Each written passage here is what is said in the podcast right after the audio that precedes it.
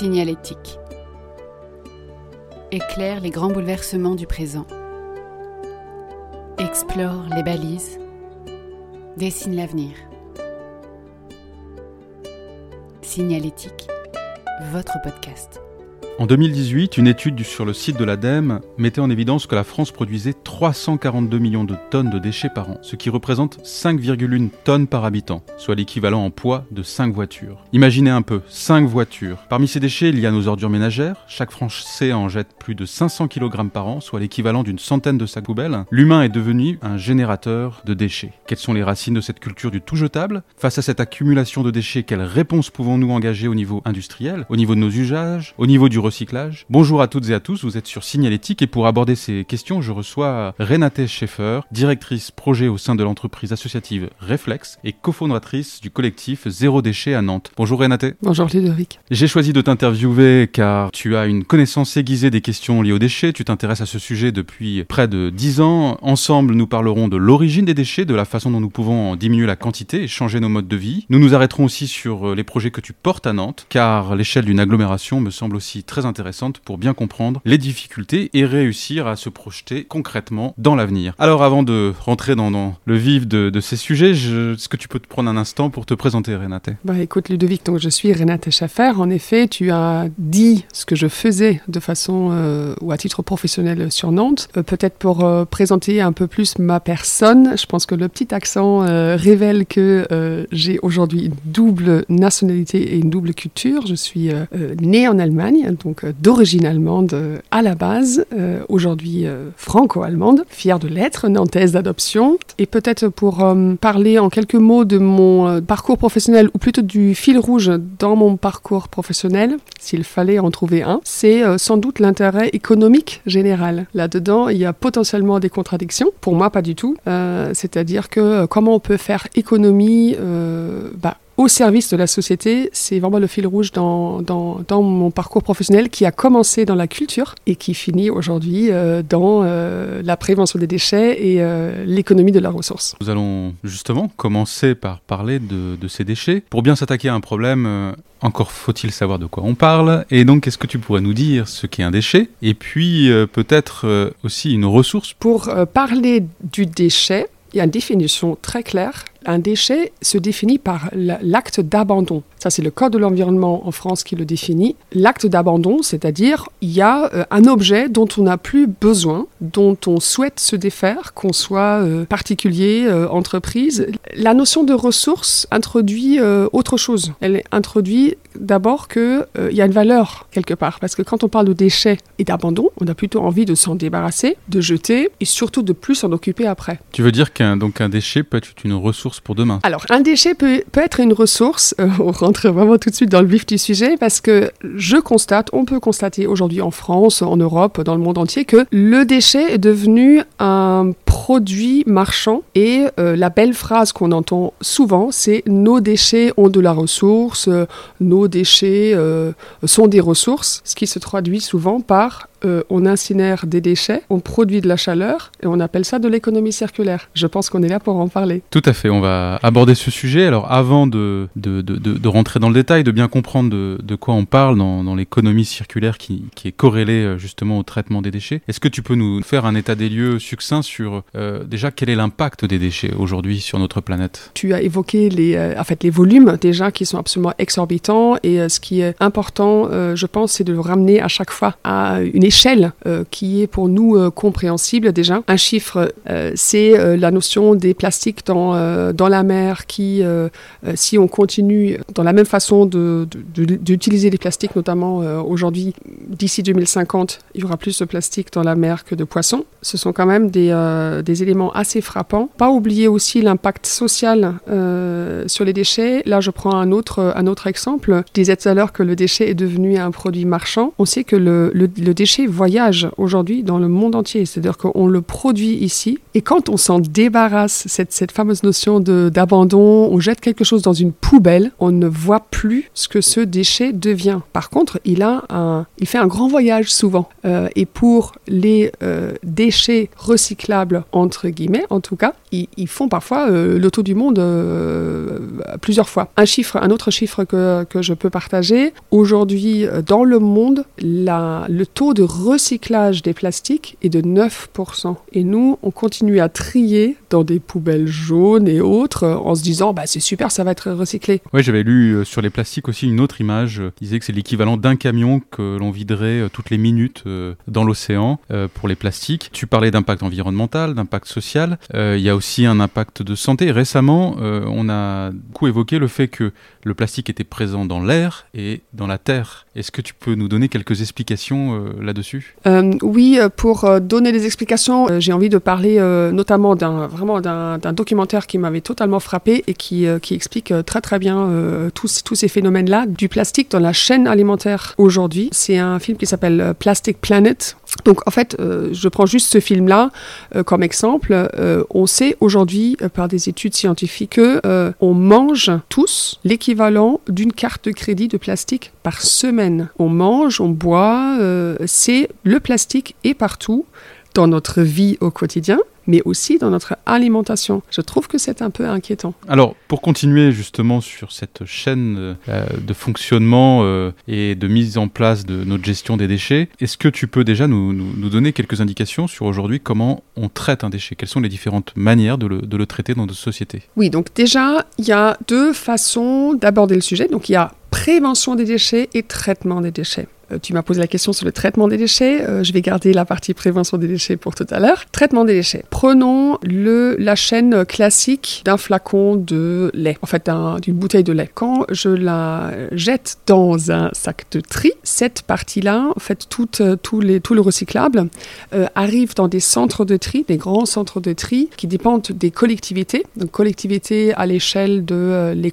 des communautés de communes et des métropoles. Ce qu'il faut comprendre, c'est qu'il y a plusieurs compétences dans la gestion des déchets. Donc en l'occurrence, les déchets des ménages sont la compétence de l'échelle communauté de communes, donc pas de la commune, c'est l'échelon au-dessus. Euh, donc ce sont, ce sont ces collectivités-là qui euh, gèrent des centres de tri, souvent par délégation de services publics, c'est-à-dire que c'est pas une gestion en direct, mais c'est un marché public qui est euh, contractualisé avec les grands industriels du déchet. Donc des délégations de services publics, centres de tri où les matières, les différentes matières, plastique, carton, c'est encore un autre, un autre flux, vont être euh, compactés, en fait déjà triés. Il y a quand même un, un surtri euh, de fait selon les matières, parce qu'il faut savoir que par exemple dans le plastique, il y a euh, des dizaines, des dizaines de, plastiques différents. Je t'invite à regarder la prochaine fois que tu as une bouteille de plastique entre les mains, de la retourner, parce qu'en dessous, il y a un petit sigle qui explique quelle est la matière, à partir de quelle matière cette bouteille a été faite. Donc selon, selon bah, la matière, euh, euh, les, déchets sont triés pour être recyclés. La question derrière, c'est où est-ce que ça va pour être recyclé. Et c'est là où on commence à ne plus vraiment voir si c'est recyclé en France, en Europe, si c'est envoyé en Chine. Euh, euh, on a eu quelques, pas frayeurs, mais euh, il, y a, quelques années, la Chine a commencé à dire on va fermer nos portes, on va plus recevoir, réceptionner les déchets, les déchets des Européens. donc là, j'ai juste pris la, le chemin de la bouteille de lait qui est recyclable. On a une autre poubelle dans nos, dans nos cuisines, mais aussi dans, le, dans la salle de pause de l'entreprise, c'est la même chose, qui est ce qu'on appelle poubelle ultime. Ça, c'est la partie qui est non recyclable. Déjà, sur cette partie-là, sur cette poubelle-là, il faut savoir que aujourd'hui, et euh, là, plein d'études de, de, de, caractérisation euh, en local ou par l'ADEME démontrent que dans cette poubelle-là, il y a toujours 60% de matière qui pourrait être recyclée réutiliser ou euh, connaître une autre filière. Donc déjà, dans la poubelle, ce qu'on appelle la poubelle ultime, qui devrait ne plus contenir vraiment des choses euh, où c'est mélange de plastique. donc ça veut dire que dès qu'il y a un mélange de quelque chose, c'est pas recyclable en tant que tel, parce que personne, il n'y a pas des petites mains qui vont euh, bah, enlever l'opercule, l'opercule du pot de yaourt, par exemple, des choses comme ça. donc dans cette poubelle ultime, celle-là, elle a deux voyages possibles aujourd'hui. Euh, soit euh, l'enfouissement, donc de grandes décharges à ciel ouvert qui vont être fermées au bout de 50 ans quand elles, seront remplies, ou l'incinération. La décharge euh, en Europe se fait de moins en moins, mais je pense qu'on a tous des images en tête des, décharges énormes dans les pays, bah, Chine, Inde, plus c'est loin, plus c'est plus nous. Mais encore une fois, on trouve bah, les bouteilles d'eau minérale, les bouteilles de lait qui viennent quand même de l'Europe dans ces décharges. Donc quand quelqu'un qui fait très bien tri chez lui et, amène ses poubelles dans des endroits destinés pour cela, et qu'en rentrant chez lui se dit mais est-ce que ce que j'ai fait, tous les efforts que j'ai mis en place pour trier ces déchets, est-ce que c'est vraiment utile? Quelque part, c'est une question très sensée par rapport à ce que tu dis, puisque euh, on sent qu'il y a un, peu un flou sur euh, la façon dont on traite ces déchets. Je pense qu'il y a une certaine opacité qui n'est pas forcément voulue. C'est pas ça. Je, j'accuse vraiment personne. C'est juste que, encore une fois, j'insiste sur, sur cette notion d'abandon euh, qu'on a qu'on a évoqué tout à l'heure. Une fois qu'on a abandonné son objet, ben, si on s'y intéresse pas, on ne sait pas tout à fait le voyage qu'il peut faire. Donc, la solution que j'ai trouvée euh, pour moi, à mon échelle, et euh, pour nous, euh, on va dire collectivement à Nantes, c'est plutôt de ne pas chercher à faire toujours mieux dans le tri des déchets et de se dire, bah, encore une fois, quand on sait que 9% des, des, déchets recyclables sont de fait recyclés, c'est une moyenne nationale, hein. on peut quand même s'interroger sur le sens du geste de tri. À mon sens, la meilleure réponse à ça, c'est de ne pas produire de déchets, c'est-à-dire de raisonner autrement et de raisonner en prévention des déchets, économie de la ressource, réutilisation au maximum. On, va en parler justement parce que si, on schématise la situation actuelle, d'un côté, euh, dès le mois de juillet, on a épuisé euh, les ressources que la planète est capable de régénérer, et de l'autre, tu nous l'as dit par les chiffres que tu évoques et puis par euh, l'étendue de, l'exportation de nos déchets, on, on rejette une grande partie de ces déchets. Donc cette situation, elle n'est pas tenable. D'un côté, on prend trop à la planète et de l'autre côté, on lui déverse des choses dont on ne veut plus. Donc concrètement, qu'est-ce que nous pouvons engager pour réduire ces déchets? Tu, viens d'évoquer euh, le mois de juillet, c'est le jour de dépassement dont tu parles. Donc le 20, cette année, c'est le 28 juillet, le jour du dépassement mondial. Le jour du dépassement en France, c'est le 5 mai. Donc en fait, si, pour expliquer ce que ça veut dire, le 5 mai, en France, on a épuisé toutes les ressources naturelles qui peuvent se régénérer en l'espace d'une année. Si le monde entier vivait au même niveau euh, que les Français, il nous faudrait trois planètes euh, avec les ressources naturelles euh, disponibles aujourd'hui. Je trouve que c'est un peu flippant. et, je ne sais pas, en fait, oui, je pense que comme tout le monde, en fait, comme tout le monde qui s'engage, euh, j'ai dû passer par euh, la partie, euh, la courbe du deuil, la courbe du deuil, genre. Bah, deuil de quoi. En fait, la, courbe du deuil explique comment, comment on, finit par agir.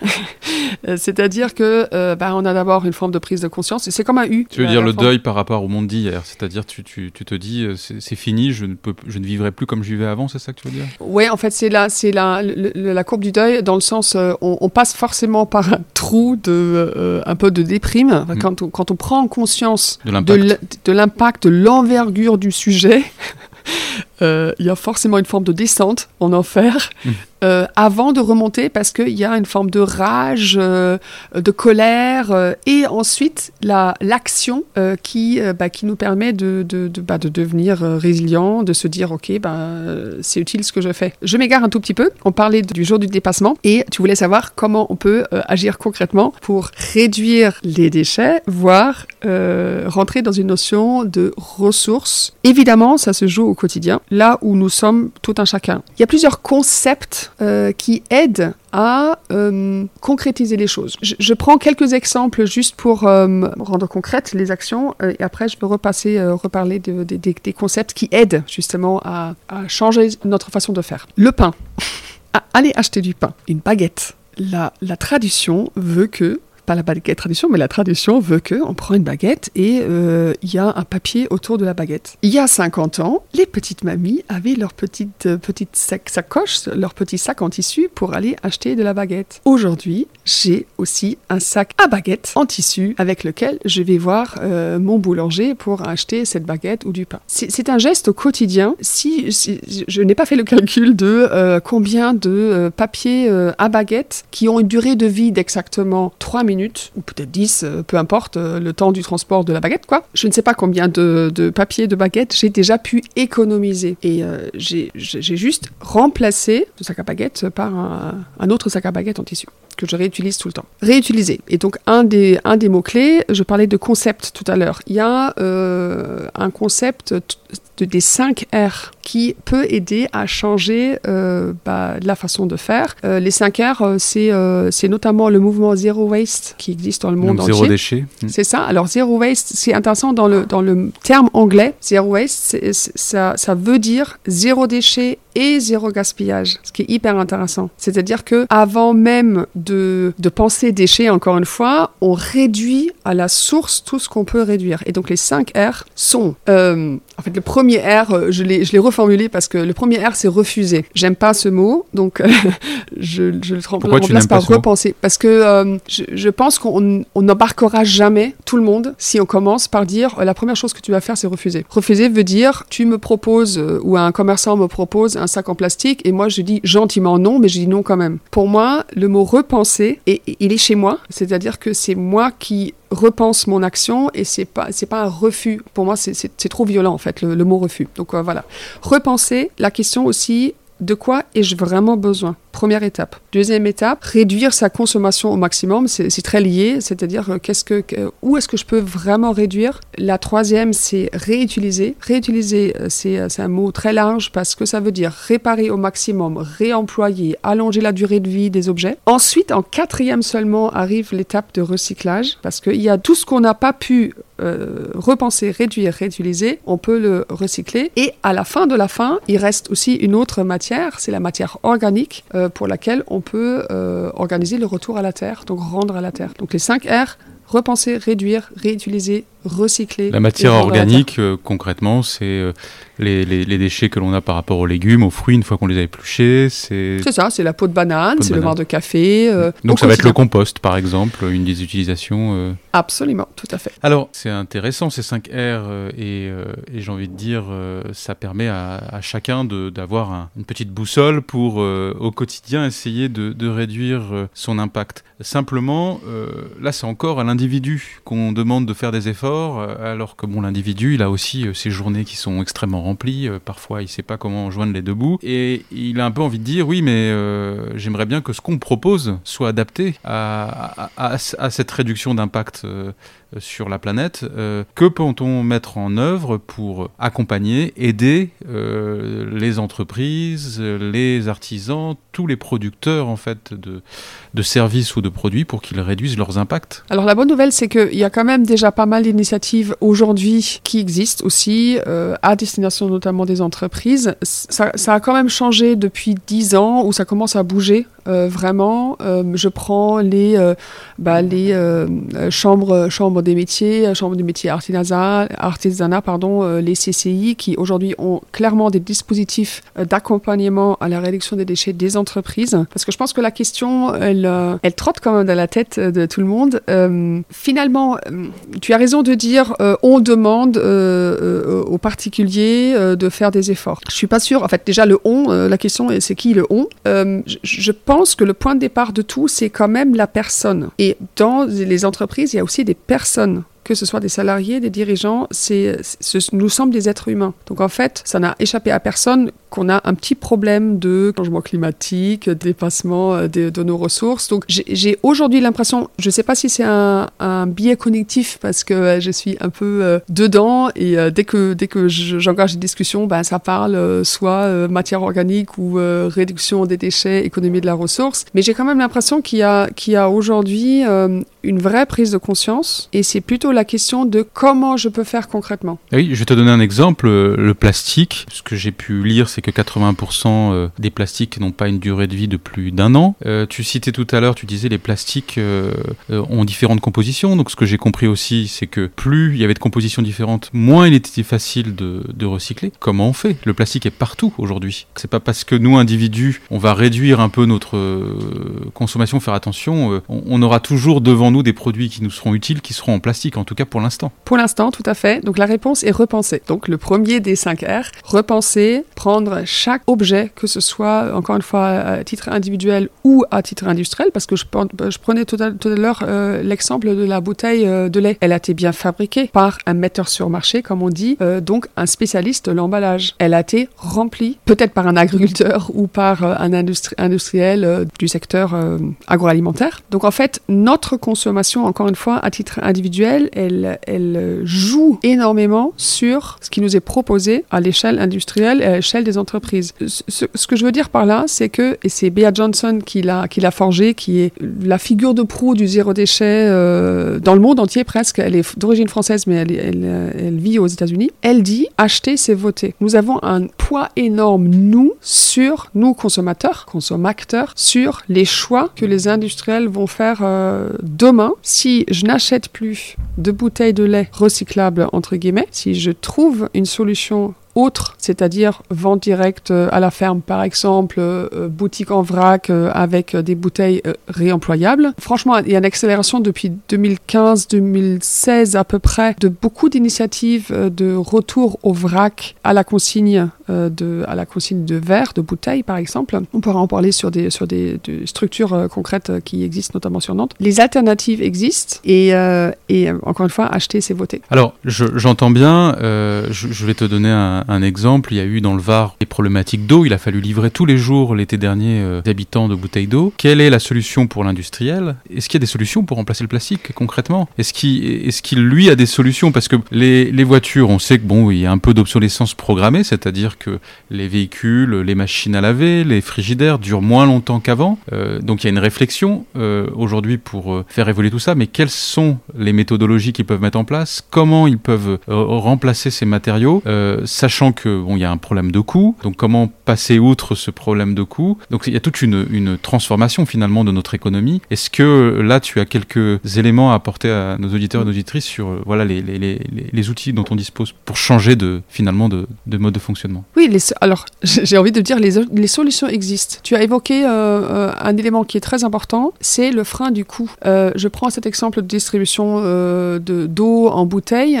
évidemment, la solution citerne elle existe, citerne réutilisable. En fait, personne n'aurait l'idée de, jeter une citerne ou même euh, un grand, euh, un grand récupérateur d'eau de, de, de, de, 1000 litres, donc d'un mètre cube. Personne n'aurait l'idée de jeter ça. C'est l'emballage à l'unité qui fait que euh, on est dans le, tout jetable. Techniquement, toutes les solutions existent. C'est une question, en effet, souvent de coûts, de process industriels. Ça met du temps à se réinventer, entre guillemets. je prends juste l'exemple d'une loi loi euh, qui a été votée en 2020, euh, qui est la loi sur l'anti-gaspillage. La loi AGEC, c'est ça C'est ça, la loi AGEC. Donc en fait, AGEC, c'est un acronyme, euh, anti-gaspillage pour une économie circulaire, qui introduit un, certain nombre bah, de changements de pratiques justement pour sortir du tout jetable. Et encore une fois, les solutions techniques existent. Je prends un autre exemple où on est plutôt dans, dans, dans, une, dans une logique inverse. Dans le secteur du CHR, donc café, hôtelier, restauration, jusqu'à il y a quelques années, encore aujourd'hui, hein, en grande partie, mais quand même, euh, il y a encore le système de la, consigne qui est en place, notamment pour euh, les bouteilles en verre, en fait les petits jus, euh, tout ça. C'est-à-dire que c'est un secteur qui connaît encore la consigne, la consigne du verre où le livreur, en fait le fournisseur, reprend des caisses entières de, de bouteilles par exemple. Pour les fûts de bière, qui étaient traditionnellement des fûts en métal,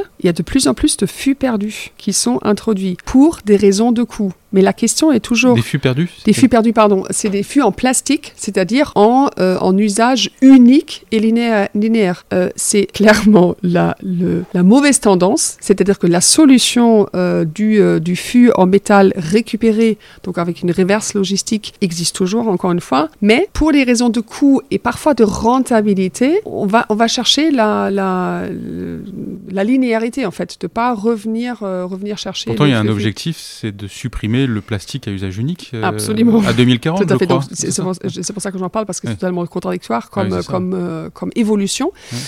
Donc la loi AGEC est là aussi pour soit stopper ce type d'évolution, soit évidemment notamment réduire le, plastique à usage unique. Mais la, petite révolution dans cette loi, par exemple, c'est pour à l'horizon 2040 l'objectif d'être sorti du plastique jetable de façon généralisée. À l'époque, euh, c'était la secrétaire euh, d'État Brune Poisson qui a dit c'est une petite révolution euh, parce que ça veut dire aussi tous les toutes les bouteilles, tous les flacons de shampoing et autres. Donc en fait, la révolution est un peu en marche et, je fais toujours, toujours ce lien entre l'industrie d'un côté, l'industrie, euh, euh, bah, encore une fois, euh, metteur sur marché des, des, des, contenants et l'utilisateur et le consommateur. C'est-à-dire qu'aujourd'hui, des solutions de, même de cosmétiques dans des flacons réutilisables qui sont récupérés existent. C'est un choix de, de, voilà, des fabricants d'un côté et du consommateur de l'autre. C'est-à-dire cette, cette rencontre entre consommateur et industrie, industrie, elle est très importante. Alors dans, la loi AGEC,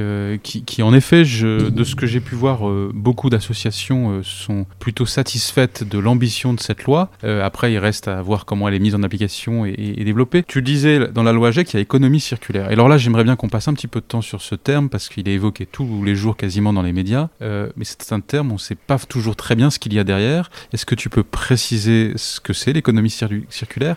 Et, par exemple, sur des, sur des, sur des objets euh, comme une voiture, euh, volontairement la voiture, parce qu'il y a 1,3 million de voitures qui sont euh, jetées par, par an, il y, a des, il y, a des, déchets comme ça qui sont quand même très significatifs. Et j'aimerais bien qu'on prenne des exemples de produits justement qui, contiennent énormément de matériaux. Que veut dire l'économie circulaire pour ces, ces industriels-là? Au lieu de faire extraction, production, jeter ces déchets, donc ça c'est la, ça, c'est la, la, la, façon linéaire de faire, rien ne, ne fonctionne en boucle. L'économie circulaire introduit, introduit tout simplement euh, la notion de la boucle dans un monde idéal, entre guillemets, il y a deux boucles. Il y a une boucle technique et une boucle organique. Parce que la boucle organique, elle est presque plus facile à appréhender. Euh, je prends une carotte, euh, je la mange, euh, peut-être quelques épluchures, un reste de fan, parce que même les fans, j'en ai, j'ai fait autre chose. Et les quelques restes qui, que j'ai, je les composte et ça retourne à la terre. Donc cette, cette boucle organique, elle est relativement facile à appréhender. Donc tu m'as lancé le, le, défi de la voiture, plein de polymères. En fait, c'est, c'est vraiment extrêmement compliqué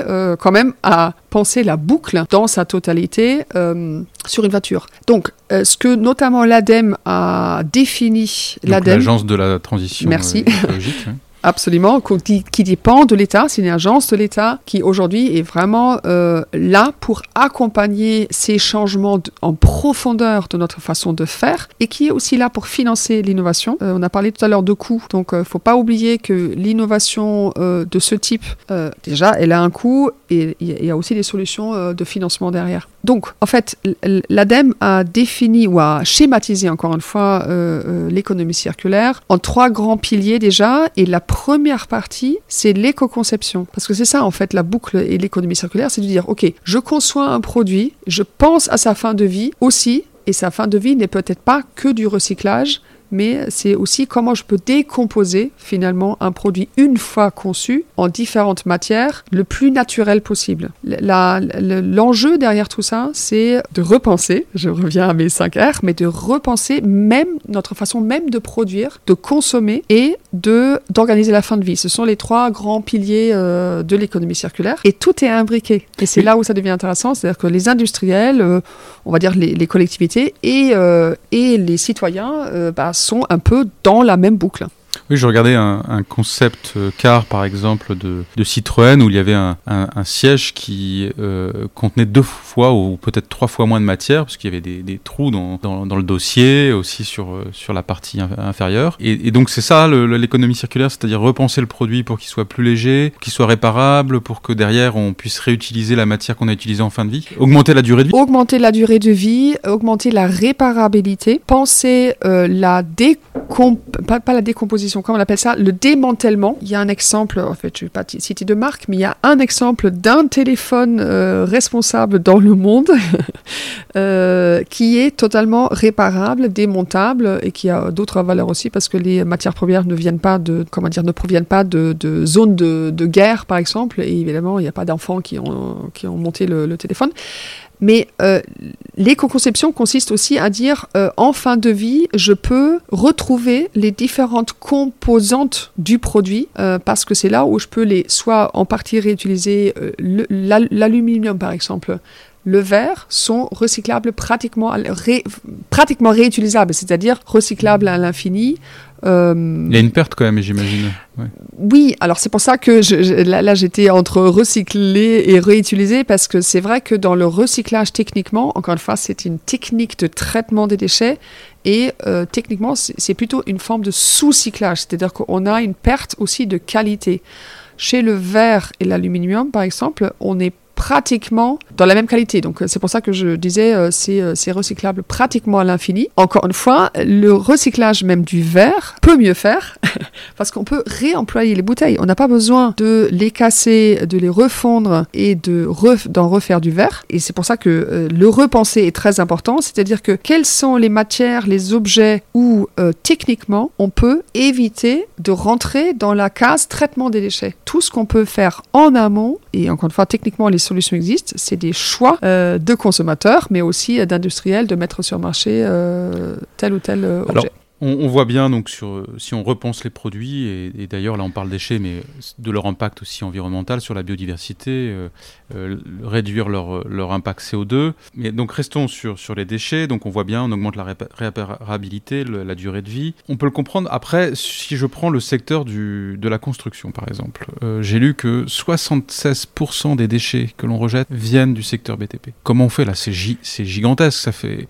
on, a du mal à voir comment on va pouvoir réformer ce secteur. Déjà, euh, les déchets du bâtiment, les, les chiffres sont en effet exorbitants, semblent être exorbitants. Euh, la différence, c'est que ce sont en très grande partie des, ch- des- des- ce qu'on appelle des déchets inertes. C'est-à-dire que euh, les gravats et autres, c'est pas forcément cette, cette grande partie-là, c'est pas forcément des déchets en tant que tels qui sont polluants. Là où ça se complique Tu un peux donner petit des peu. exemples donc, Bah, en fait, euh, tout ce qui est gravat, euh, euh, pierre, euh, c'est extrêmement lourd parce qu'on parle de 76% parce que ce sont les... Les, les, tonnages. C'est ça, c'est les, D'accord. les tonnages. Donc en fait, c'est extrêmement lourd. La grande partie est donc euh, gravat, pierre, euh, des choses comme ça, euh, qui peuvent être totalement réutilisées. Encore faut-il organiser la boucle. Donc on revient à l'économie Et là, il y a des circulaire. initiatives euh, dans le bâtiment Alors, il y a des, des initiatives et surtout aussi la loi qui, euh, qui pousse un tout petit peu. On est toujours sur la, sur la loi euh, AGEC qu'on a citée déjà tout à l'heure. On devrait rentrer un tout petit peu dans, dans la technicité de, de certaines choses. Il y a, il y a un, phénomène, un- un- une spécificité française qui s'appelle les REP, la responsabilité élargie des producteurs, c'est-à-dire que chaque metteur sur, le marché d'un produit euh, doit euh, contribuer à, à l'organisation de sa fin de vie. Et donc en fait, cette cette euh, REP, euh, responsabilité élargie du producteur, se traduit aujourd'hui concrètement par, la création d'éco-organismes, ce qu'on appelle des éco-organismes. Et donc les entreprises qui mettent sur le marché contribuent en fait financièrement au budget de l'éco-organisme qui lui met en place des solutions de euh, récupération des déchets, idéalement réemploi. Il y a une certaine polémique sur la, performance de tous les éco- éco-organismes. Pas rentrer forcément dans le, dé- dans le détail de la, de la polémique. Ce qui est toujours intéressant, c'est de, de regarder, de se poser les bonnes questions. Donc, ce que tu dis, c'est qu'il y a des filières qui sont en train de s'organiser. Oui. Par filière, il y a des éco-organismes indép- indépendants, ou en tout cas, non, pas indépendants, donc financés par. euh, Bah, ils sont financés par les metteurs sur, sur le marché, si- ce qui est un des points euh, d'interrogation quand même. C'est-à-dire que c'est le metteur de sur le marché qui finance euh, finalement euh, la fin de sa propre façon de fabriquer. Après, il a des durées quand même avec la loi qui lui impose d'aller euh, à une certaine vitesse. Mais il est plus ou moins efficace en fonction de, de sa volonté, d'accord. Donc ça, c'est quand même une, une pas trop mauvaise nouvelle, c'est-à-dire que les filières s'organisent et après, voilà, ce que tu dis, c'est que en fonction de, des secteurs, ça va plus ou moins vite. Je lisais une autre euh, bonne euh, nouvelle, mais je m'interrogeais sur ses effets. En, en 2020, tu parlais tout à l'heure de l'exportation des déchets. euh, le- L'Europe exportait 32,7 millions de tonnes de déchets. C'est presque pratiquement 16% du commerce international des déchets. Et le Parlement européen, en ce moment, est en train de plancher sur une loi qui vise à interdire cette exportation dans certaines conditions. Alors, quand on étudie un peu l'exportation des déchets, on se rend compte qu'il y a aussi une partie qui est gérée par des mafias en Europe et qui euh, part, euh, on ne sait pas trop où, parfois euh, au, milieu des océans, parfois en Afrique. Et est-ce que une loi qui interdirait l'exportation des déchets n'aura pas un impact fort sur le développement de cette exportation de déchets illégale? Parce que si les filières sont pas vraiment complètement encore organisées, à un moment donné, chacun va vouloir se débarrasser de ces déchets le plus vite possible. Euh, oui, alors sans doute il y a ce risque-là. Euh, en fait, on dit souvent aussi sur la redevance incitative quand euh, des collectivités mettent en place une forme de, de système pollueur-payeur, c'est-à-dire que tu payes vraiment réellement le, uniquement pour le poids de déchets que tu as produit. il y a aussi beaucoup d'interrogations là-dessus. Est-ce qu'il y aura des dépôts sauvages? En fait, ça c'est la petite échelle et ce que tu évoques c'est un peu la grande échelle. Est-ce que si on interdit quelque chose, est-ce qu'il n'y a pas des un peu des, pratiques tout à fait des des, effets euh, illégaux, entre guillemets, euh, qui, euh, qui, se produiront. Oui, sans doute. En fait, j'ai presque envie de dire, encore une fois, le sujet, c'est pas interdire l'exportation des déchets, mais organiser la réelle prévention des déchets, l'allongement de la durée de, vie des objets, ce que la, la a quand même commencé à faire. Hein.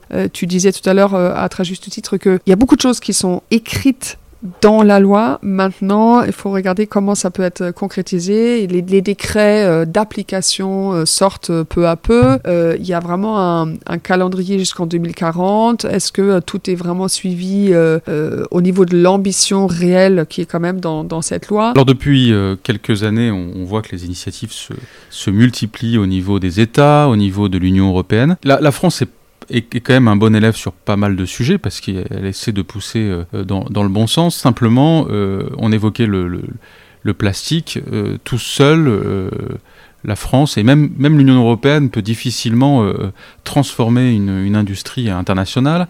Donc il y a quelque temps, 175 pays se réunissaient à Paris. J'imagine que tu as suivi euh, ce rassemblement. Les, délégués de ces pays euh, essaient de tendre vers un, traité euh, mondial juridiquement contraignant justement pour le, plastique, l'usage du plastique et puis aussi son, recyclage et puis l'utilisation de, cette matière dans nos, dans nos produits. Simplement, ce qu'on a vu, c'est que c'était pas si simple de mettre tout le monde autour de la table. Les pays producteurs de pétrole, bah, forcément, se disent bah, c'est peut-être potentiellement des pertes de marché. la Chine et la Russie, elle, euh, était prête à, mieux organiser le recyclage des déchets, mais euh, réduire le plastique dans, la société, c'était pas trop leur, tasse de thé. Quel regard as-tu porté sur cette réunion? Est-ce que tu penses que ça va dans le bon sens ou au contraire, euh, il nous reste un sacré nombre d'étapes à, franchir? Bah, Clairement, il nous reste un sacré nombre d'étapes à, franchir. après, cette initiative, elle a le, mérite d'exister. Je fais le parallèle avec la COP, les COP et la COP 21 sur le climat qui, s'est tenue aussi à Paris et qui a conclu sur un accord historique de Paris euh, pour, que les États, euh, les États du monde entier, euh, c'est le cas aussi pour cette, cette convention sur, le, sur la, lutte contre la pollution plastique, c'est déjà un début d'engager des négociations, parce que tu l'as dit, hein, c'est vraiment l'objectif, c'est de L'objectif collectif, c'est d'arriver à des négociations ou à plutôt un traité juridiquement contraignant pour, pour tous les États. Évidemment, c'est long. En fait, euh, je, vais, euh, je vais dire une généralité. Euh, on dit souvent seul on va plus, plus, plus vite, ensemble on va plus loin. Évidemment, le, le ensemble, il, il va être plus long à construire. Et évidemment aussi, chacun, chaque État pense un peu midi à sa porte, c'est-à-dire quels sont les enjeux pour les uns et les autres. Après, je suis absolument convaincue qu'il faut de toutes ces initiatives-là, à l'échelle mondiale, à l'échelle de l'Europe, euh, à l'échelle de l'État euh, français et on, redescend de plus en plus jusqu'au quotidien de, de, nous tous à l'échelle vraiment euh, locale. On a souvent dit euh, bah, euh, penser global, agir local, mais en fait c'est extrêmement vrai. Alors oui, pour justement penser local, tout à l'heure tu évoquais le, vrac, j'aimerais qu'on y revienne un petit instant parce que c'est vrai que le vrac ça fait du sens d'acheter les, les, éléments en vrac. Mais j'ai vu des initiatives positives en effet, comme tu évoquais, mais j'ai vu aussi beaucoup de de personnes qui essayaient de lancer des épiceries en vrac et qui malheureusement au bout d'un an devait arrêter parce qu'il ne trouvait pas suffisamment de consommateurs. Quand on essaye de faire du vrac, c'est pas évident. tu vas pas arriver avec tes 20 bocaux dans un supermarché, c'est compliqué. Donc entre l'idée qui paraît chouette et, et la réalisation, est-ce qu'il y a du chemin qui est en train de se faire sur ce sujet-là? Moi, je, je, fais ce que tu, ce que tu as dit, c'est-à-dire je vais pas venir avec mes 20 bocaux au supermarché. En fait, c'est pas j'arrive avec mes 20 bocaux dans le supermarché, mais dans l'épicerie vrac, donc les donc tu as une Oui, parce que tu es à Nantes. Déjà, en fait, voilà, j'ai la chance en effet d'avoir déjà à disposition euh, une épicerie vrac. Peut-être pour prendre le sujet dans l'autre sens, euh, là aussi, euh, une belle association française des consommateurs, la CLCV, fait régulièrement des, des comparaisons de paniers entre le suremballé à l'unité et les plus gros contenants. Déjà là, c'est absolument frappant en termes de prix et de coût, de différence. Autre sujet, les Français, en moyenne, jettent par an 20 euh, kilos de nourriture non consommée euh, et souvent encore emballée. C'est-à-dire que je fais des économies au supermarché parce que j'achète lots, des ceci, de cela, alors que je les jette derrière. Il vaut mieux euh, ben, acheter ce dont j'ai vraiment besoin, donc peut-être en plus petite quantité, meilleure qualité, en vrac. Et il y a un autre phénomène des épiceries en vrac, ce sont des commerces de proximité qu'on retrouve évidemment un peu plus dans un contexte urbain et qui ont aussi une autre fonction, c'est-à-dire que pour des ménages de plus en plus individuels, euh, monoparentales ou, euh, ou euh, personnes qui vivent seules, c'est aussi une, une, proposition extrêmement intéressante d'acheter justement les quantités qu'il faut. Ce que tu évoques fait plein de bon sens. simplement là, tu as vu depuis le début de la guerre en Ukraine, il y a une inflation. Ça n'a pas impacté les changements de comportement. Alors, est-ce qu'il est-ce qu'il n'y a pas ici un problème culturel finalement de notre gestion des déchets? Comment tu vois justement la, culture aujourd'hui? Et d'où ça provient finalement euh, cette façon de, gaspiller, de jeter euh, au, travers de l'histoire? Est-ce que tu peux nous retracer un peu euh, cette évolution ou comment on gérait les déchets par exemple il y a, 150 ans? Alors il y a 150 ans, en effet, il y a un monsieur poubelle qui a inventé la poubelle. En fait, qui a inventé un contenant pour trier des déchets, notamment à Paris, pour des questions d'hygiène. C'était monsieur Eugène Poubelle. Et euh, en fait, son nom est devenu le nom de la de, contenant, parce que tout le monde aujourd'hui euh, parle de la poubelle. Euh, c'était fin du 19e siècle. En effet, il a imposé, c'était en fait à l'époque, il était haut fonctionnaire, et donc il a par, par décret imposé trois poubelles, ce qui, ce qui m'a vraiment frappé, parce que avant, de, avant qu'on fasse cette interview, j'ai re-regardé un peu l'histoire de la poubelle, et j'étais frappé par le fait que Eugène Poubelle avait imposé trois poubelles, trois contenants. Donc le tri à la source des matières et par matière surtout pour les revaloriser, pour pouvoir les revaloriser euh, derrière, c'était déjà euh, il y a pratiquement 150 ans, donc euh, toute fin du 19e siècle. Les trois poubelles, la première, c'était le putrescible, donc tout ce qui est fermentescible, matière organique. On y revient aujourd'hui par la loi AGEC, entre autres. Le deuxième, c'était papier et chiffon. Et le troisième, euh, j'ai trouvé ça très intéressant aussi, c'était verre, faïence et coquilles d'huîtres. Donc il avait déjà tout compris que dans les coquilles d'huîtres, euh, euh, bah, c'est du calcaire, donc euh, en fait c'est une matière qu'on peut réutiliser en tant que telle et on peut les mélanger entre guillemets facilement avec le verre, la faïence, parce que c'est retriable facilement derrière. Derrière ça, ce qu'on peut comprendre, c'est déjà plus des flux de matière sont séparés, mieux on peut les valoriser. Euh, et aujourd'hui, euh, je disais tout à l'heure, euh, ben, avec la loi AGEC, donc quasiment, oui, 150, 150 ans plus tard, on revient sur la séparation, le tri séparé, parce que c'est ça, la loi AGEC impose le tri séparé de la matière organique dans notre poubelle finale. Dans la poubelle des ménages, ça représente 30% du poids, pas du volume, mais du poids. Et il y a 150 ans, on faisait du vrac aussi? Il y a 150 ans, on ne faisait que du vrac. Tout était, euh, tout, l'emballage en tant que tel n'existait pas. J'ai regardé aussi euh, quand est-ce que le plastique a été inventé. Et ce qui est très intéressant, c'est pratiquement à la même époque. En fait, il y a une forme de plastique polymère qui existe euh, déjà depuis l'Antiquité, mais on va dire la fabrication, l'invention du plastique se fait pratiquement au même moment. Donc en fait, la bascule qu'on a vécue qui est sur l'histoire de l'humanité, tu, tu, tu, euh, tu m'interroges sur la culture humaine, mais sur l'histoire globale de l'humanité, 120, 150 ans, c'est rien, c'est strictement rien, mais en 150 ans, on a quand même réussi à passer du 100% vrac, des poubelles, de l'invention du plastique et donc du coup des emballages de plus en plus individualisés. Euh, on a fait un peu la courbe aussi, je pense qu'on est passé par un extrême et on revient tout doucement, c'est long, mais on revient tout doucement euh, vers des solutions qui font plus sens. Euh, on a évoqué tout à l'heure à la marge le réemploi, notamment la consigne déjà du verre pour réemploi. On y revient en France tout doucement. La, consigne, elle a disparu il y a 30-40 ans. Donc en fait, on va mettre sans doute 30-40 ans pour la retrouver. Je viens d'un pays où la consigne n'a jamais disparu. Donc c'est, pour moi, c'est frappant aussi de voir parfois des choix différents industriels qui ne sont pas les mêmes, alors que euh, on parle de deux, pays voisins, par exemple. je reste sur le vrac parce que le vrac a quand même euh, un impact assez fort hein, dans les emballages, la réduction des emballages. Est-ce que tu as vu des initiatives où il y a vraiment un accompagnement pour aider le consommateur à, à mettre ça en place? Est-ce que tu as vu des initiatives en, dans la région de Nantes ou en France, où, on simplifie la vie du consommateur, parce que vraiment quand on, voit une, grande partie de, des Français, on n'a pas de temps dans la journée.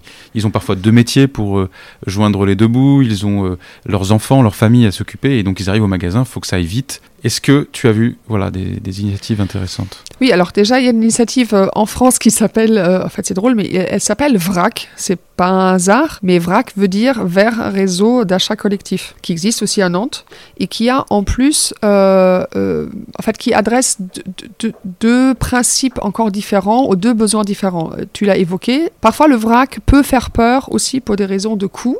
Euh, on pourra y revenir parce qu'en effet, euh, à produit comparable, clairement, le vrac est moins cher parce que tu ne payes pas l'emballage ni le marketing.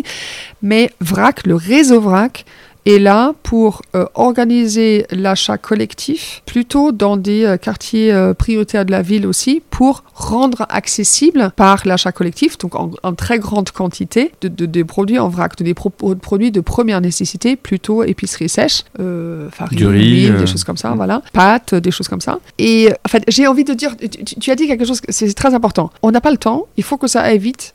Oui, on n'a pas le temps de, de, de faire nos achats pour quelque chose qui est absolument essentiel, vital la bouffe. Notre santé dépend de ce qu'on mange. Si on mange des choses qui sont euh, qu'on a achetées rapidement, qui sont suremballées, qui sont sur, euh, qui sont bourrées d'additifs et compagnie, je suis pas sûr qu'on fasse les bons choix. Donc en fait, entre les épiceries vrac, euh, une initiative comme VRAC, Réseau VRAC, il y a autre chose qui se joue là. Il y a la, la santé, notre santé, et peut-être aussi un sujet de santé publique. Je parlais tout à l'heure de la carte de, carte de crédit euh, qu'on mange les, toutes les semaines en plastique. Le temps, notre rapport au temps et notre, notre, rapport à notre alimentation en l'occurrence. Et quand on commence à tirer le fil de l'alimentation, on n'a pas fini parce que le sujet de l'alimentation euh, avec les enjeux climatiques Qu'est-ce qu'on met dans notre assiette? On revient au coût. Euh, est-ce que euh, une alimentation plus, euh, plus végétale n'est pas aussi une, une, une, réponse à la question de coût? Je vais pas, je vais pas. C'est un autre sujet. en fait, c'est un autre sujet. Tout est lié, mais au fond du fond, la question est peut-être quand même notre santé. Qu'est-ce qu'on fait pour notre santé? Est-ce que on, ça mériterait pas de passer un peu plus de temps à acheter ce dont on a besoin et ce dont on a besoin réellement trois fois par jour au moins, c'est ce qu'on mange. Alors Renate, tu es aussi donc très euh, investi dans ces sujets-là euh, sur la ville de Nantes et ça me paraît intéressant aussi de, de parler de tes, de tes initiatives, euh, de voir concrètement comment tu essaies de faire bouger les choses. Alors peut-être qu'on peut commencer déjà par euh, euh, l'entreprise associative. Alors tu tenais à ce que je l'appelle comme ça, tu nous diras, tu nous diras pourquoi. Réflexe, euh, quelle est votre mission chez Réflexe Oui, j'ai insisté sur le, sur le terme entreprise associative. Réflexe est donc juridiquement parlant une association, une association de cinq structures fondatrices. Donc Réflexe est un peu le, la marque ombrelle d'un projet collectif autour du compostage local et de l'anti-gaspillage alimentaire.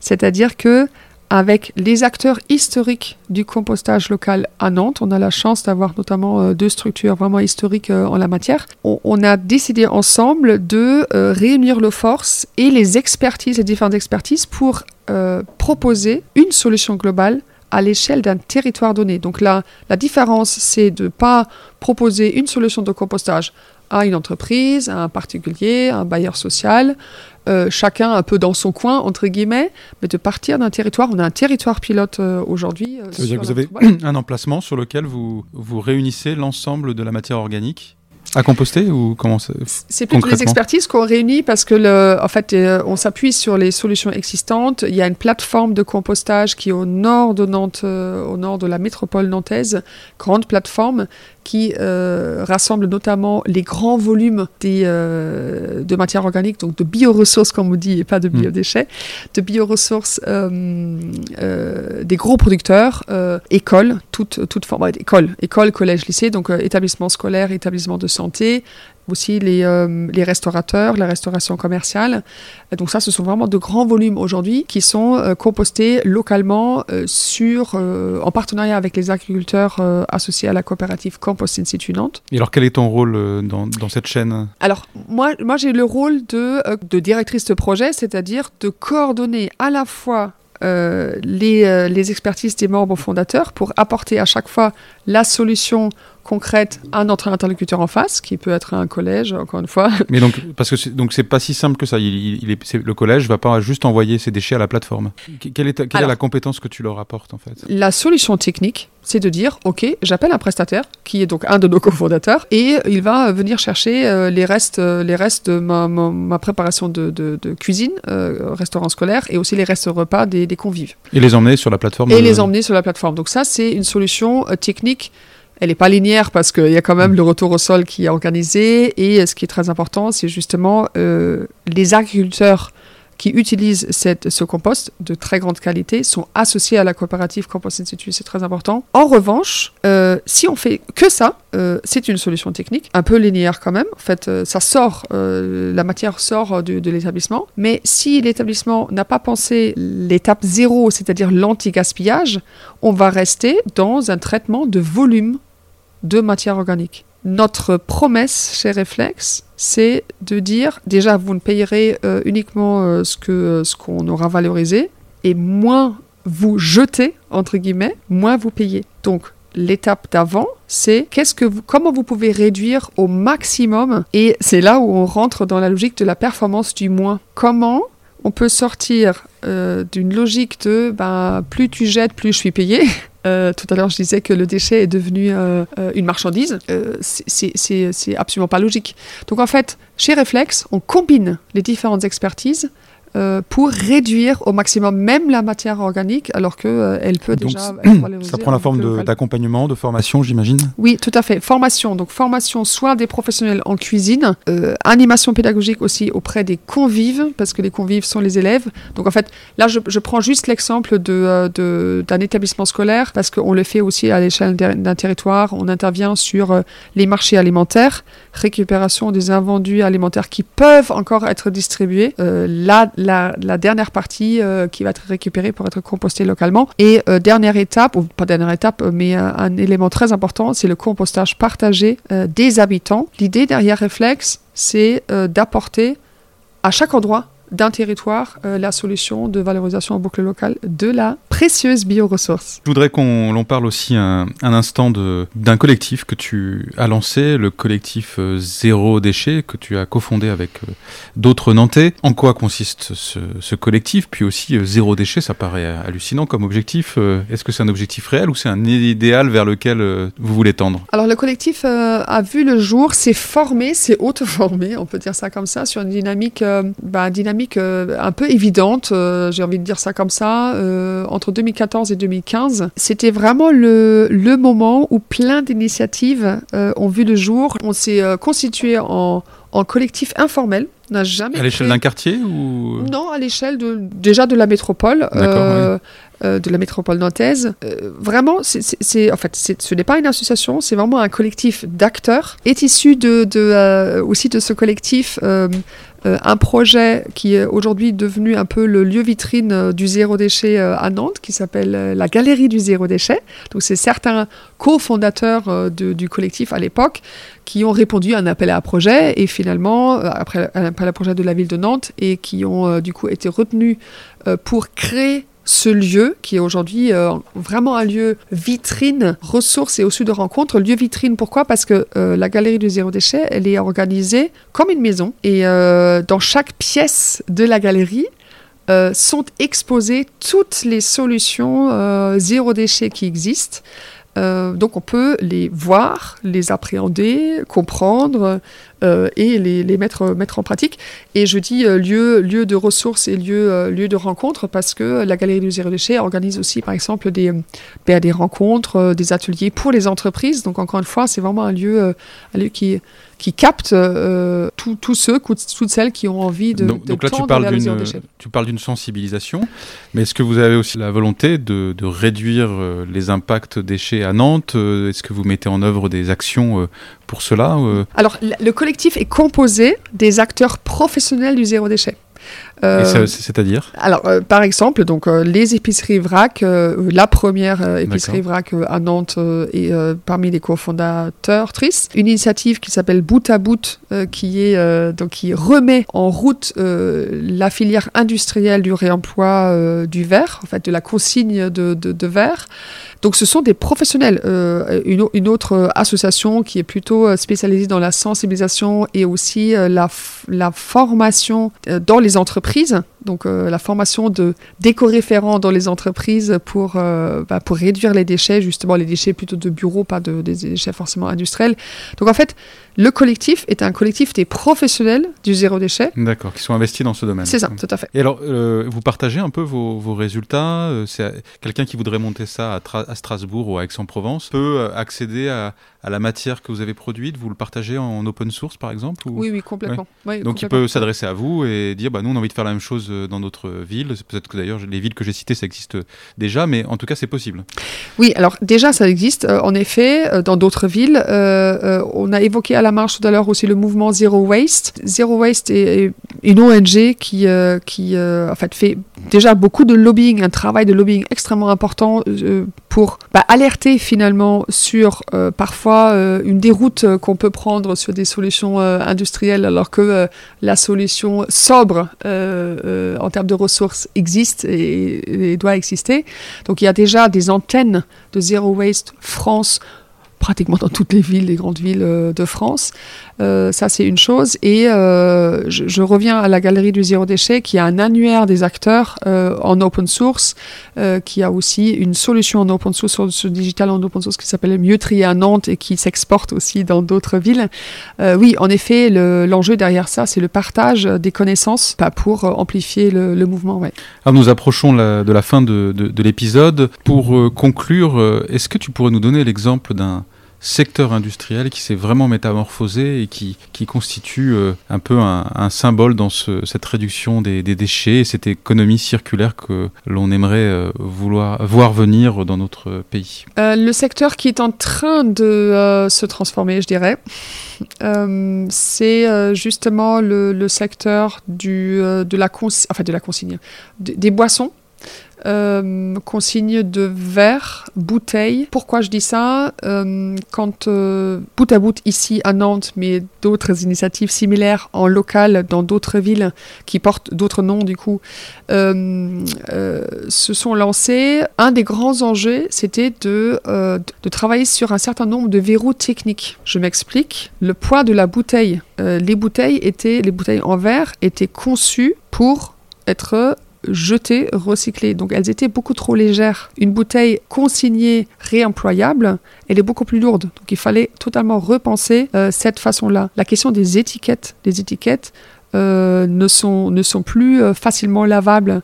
Donc en fait, c'est une forme de repenser, une façon de repenser toute la chaîne industrielle. Et c'est, je, dis que c'est en train de se faire. Hein. On est un peu au, début de tout ça, mais à l'échelle de la France euh, avec les initiatives locales. Ce qui est très intéressant là-dedans aussi, c'est justement le, la proximité, les solutions de proximité mais qui harmonise finalement toute une filière. Merci Renate. Pour conclure cet épisode, j'ai l'habitude de demander aux interviewés s'ils peuvent partager quelques œuvres inspirantes en lien avec la thématique que nous avons abordée. Est-ce que tu as des choses que tu souhaites partager avec les auditeurs et les auditrices? Oui, alors, euh, comme on est à Nantes, euh, j'ai envie de partager euh, l'œuvre d'un artiste français qui s'appelle Philippe Ramette et d'une sculpture qui est à Nantes, qui s'appelle L'éloge du pas de côté. Pourquoi En fait, déjà, Philippe Ramette se met en scène lui-même, plutôt souvent sur des photos, dans des positions totalement improbables, euh, donc à l'horizontale, euh, euh, vers, en fait, sur, sur le, comment dire, Manhattan, Manhattan aux États-Unis. En fait, j'invite tout le monde à, à, aller voir.